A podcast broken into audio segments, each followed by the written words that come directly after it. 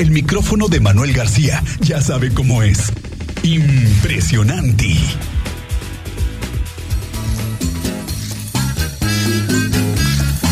Maestro Manuel García, ¿cómo estás? Muy buenas tardes. Miguel Ángel Álvarez, ¿cómo estás? Un saludo a todos. Excelente inicio de semana. Pues este bien, un poco preocupado, fíjate, hasta eso siendo preocupado en el día de hoy. Preocupado por el tema económico. Todos andamos preocupados. Es agosto, un mes en el que se nos complica. Ya lo decíamos la semana pasada con el regreso a clases. Ahora andamos con el precio de las tortillas, el precio del maíz que sigue incrementándose, ¿no? Está, está bastante, pues, este, ¿cómo decirlo? oscuro el panorama en cuanto al precio y además por el tema de la inflación. Hay que recordar, Miguel Ángel, que, que ahorita estamos viviendo un proceso de inflación a nivel, pues no nada más nosotros en México, sino a nivel mundial, ¿no? Y esto está encareciendo el precio de los productos y uno de esos son los granos. Y para nosotros, que y principalmente los dragones profesionales que estamos en esta cabina, pues nos preocupa el, el, tema del el maíz. ¿Por qué? Pues porque nosotros nos basamos, nuestra cocina se basa en el maíz y la tortilla.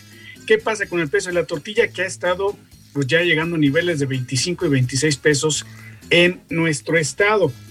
Eh, dice la Cámara Nacional de la Industria de la Producción de la Masa y la Tortilla, este organismo que pues aglutina a muchos de los productores, que ellos advierten un documento que ingresaron a la Profeco el pasado 8 de agosto, en donde ellos hacen un llamado y una advertencia más bien en que la tortilla va a seguir subiendo de precio.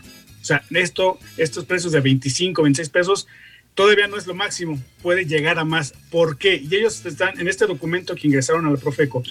Dicen lo siguiente, que el precio va a seguir subiendo porque los insumos para hacer la tortilla siguen encareciéndose. Primer punto que está caro, el maíz. Evidentemente el grano del maíz, que antes de la pandemia en la tonelada estaba en 4.500 pesos. Ahora, 9.000 pesos la tonelada de maíz. Después, eh, la harina de maíz, ¿no? La que hace Maseca, la que hace Minza, todas estas empresas, 12 mil pesos. Ahora, 12 eh, mil pesos costaban en la pandemia. Ahora, 17 mil 700 pesos, un incremento del 48%.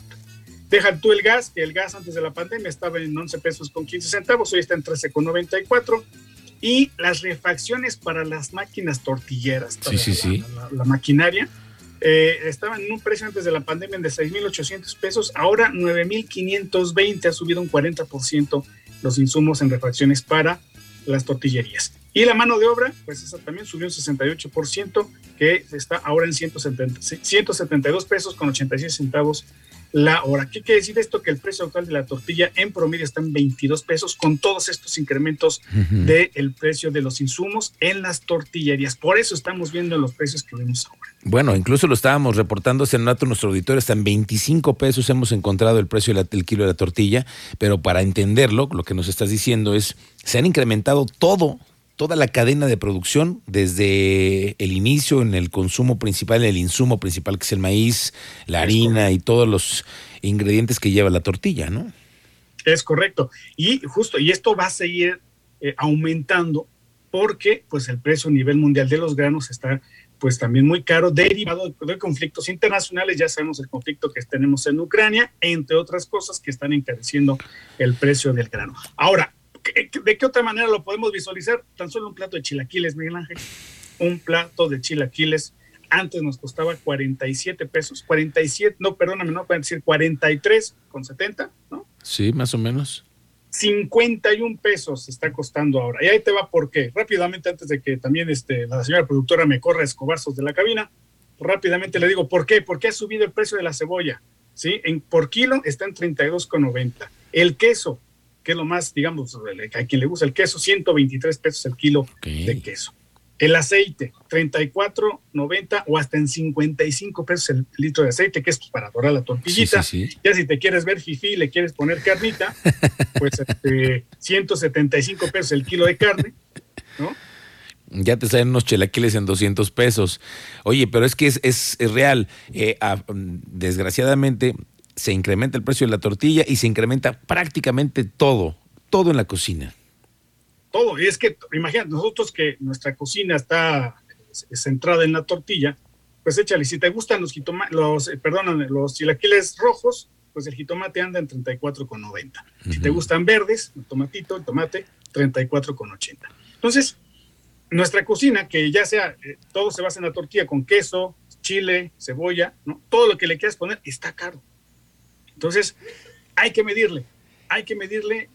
Eh, ¿Por qué? Porque este tema de la inflación también se está viendo, está afectando, Miguel Ángel, además del precio de la tortilla y los créditos. Mucho cuidado con los créditos, porque la tasa de interés se anunció el pasado jueves, la del Banco de México anunció que la tasa de interés interbancaria en 8.50%. ¿Qué quiere decir esto?